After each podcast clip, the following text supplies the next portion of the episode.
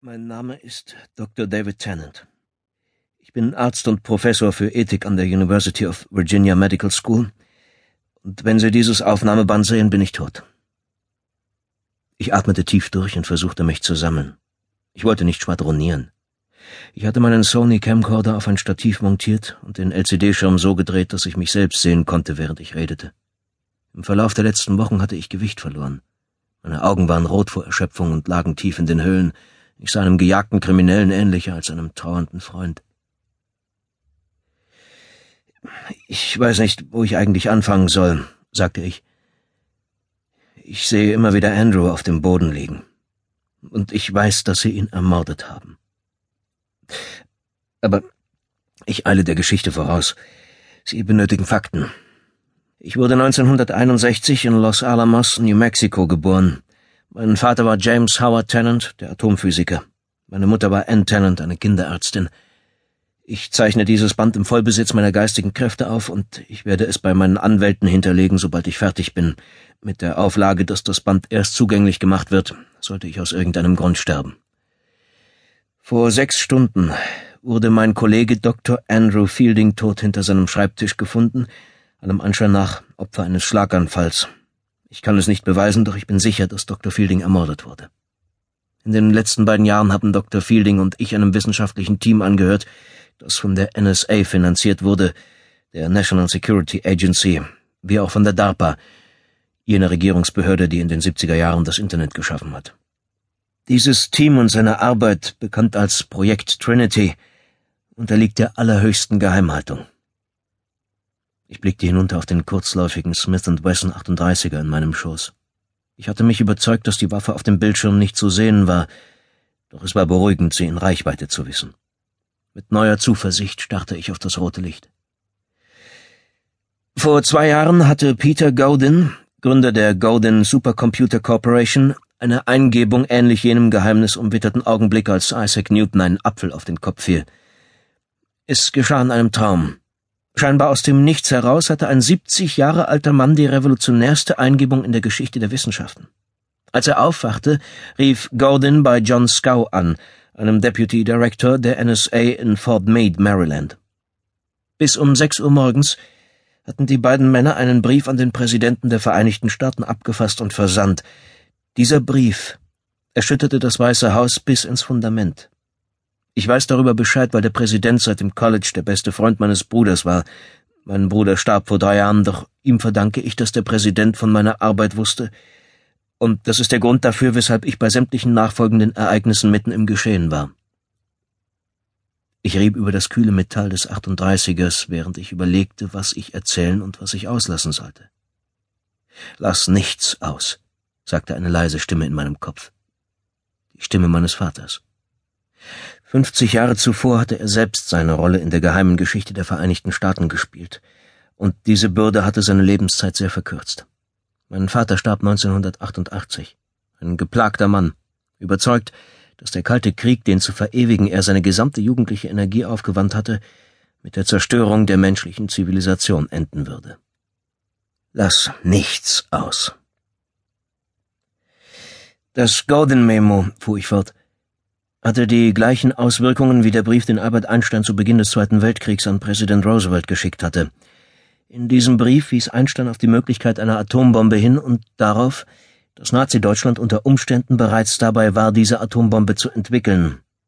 Einsteins Brief setzte das Manhattan Project in Gang, die geheime Forschung, die sicherstellen sollte, dass Amerika die erste Nation war, die über Nuklearwaffen verfügte.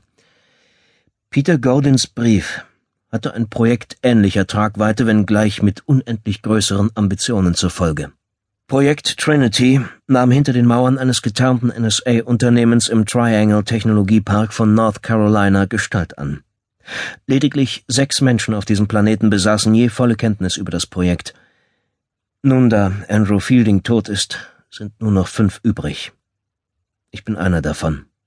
Die anderen vier sind Peter Gowden, John Scow, Ravi Nara, ich sprang mit dem 38er in der Hand auf, als jemand an meine Haustür klopfte. Durch die dünnen Vorhänge sah ich einen Lieferwagen von Federal Express am Bürgersteig stehen. Was ich aber nicht sehen konnte, war der Bereich unmittelbar vor der Tür.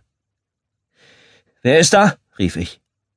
FedEx, erwiderte eine männliche Stimme gedämpft. Ich brauche eine Unterschrift. Ich erwartete keine Sendung. Ist es ein Brief oder ein Paket? Brief. Von wem? Ähm, Lewis Carroll. Ich erschauerte. Ein Brief von einem Toten? Nur eine einzige Person würde mir unter dem Namen des Verfassers von Alice im Wunderland einen Brief schicken. Andrew Fielding. Hatte er am Tag vor seinem Tod einen Brief an mich geschrieben? Fielding hatte die Labors der Trinity seit Wochen wie ein Besessener durchsucht, sowohl die Computer als auch die Räumlichkeiten. Vielleicht hatte er etwas gefunden. Und was immer er gefunden hatte, hatte vielleicht seinen Tod verursacht. Fieldings Verhalten gestern war mir merkwürdig erschienen, was schon etwas heißen will bei einem Mann, der für seine Exzentrizität berühmt war, doch heute Morgen war er wieder ganz der Alte gewesen. Wollen Sie nun den Brief oder nicht? rief der Bote. Ich spannte den Hahn des Revolvers und schob mich vorsichtig zur Tür. Ich hatte die Sicherheitskette vorgelegt, als ich nach Hause gekommen war.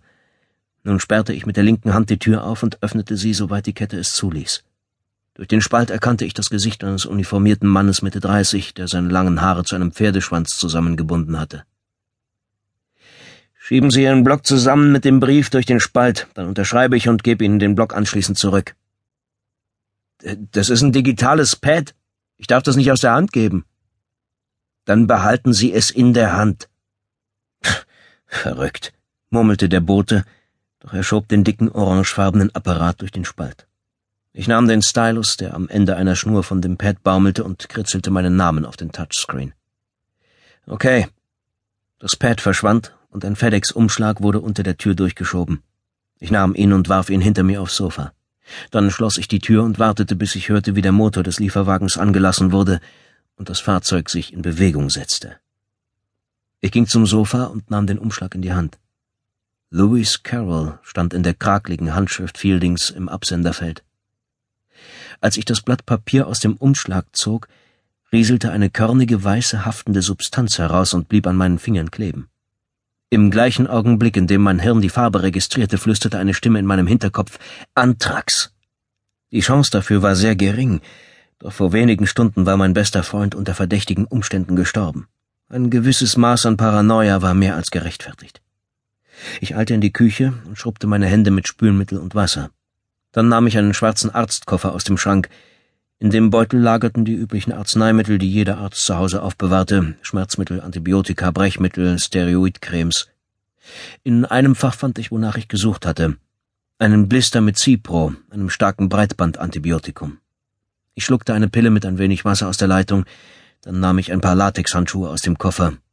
Als letzte Vorsichtsmaßnahme band ich mir ein schmutziges T-Shirt aus dem Wäschekorb vor Mund und Nase. Dann erst nahm ich den Umschlag sowie den Brief und packte sie in verschiedene Ziploc-Beutel, klipste sie zu und legte sie auf die Arbeitsfläche. So sehr ich darauf brannte, Fieldings Brief zu lesen, ein Teil von mir widersetzte sich. Was in dem Brief stand, hatte Fielding möglicherweise das Leben gekostet. Und selbst wenn nicht, wozu sollte es gut sein, dass ich den Brief las?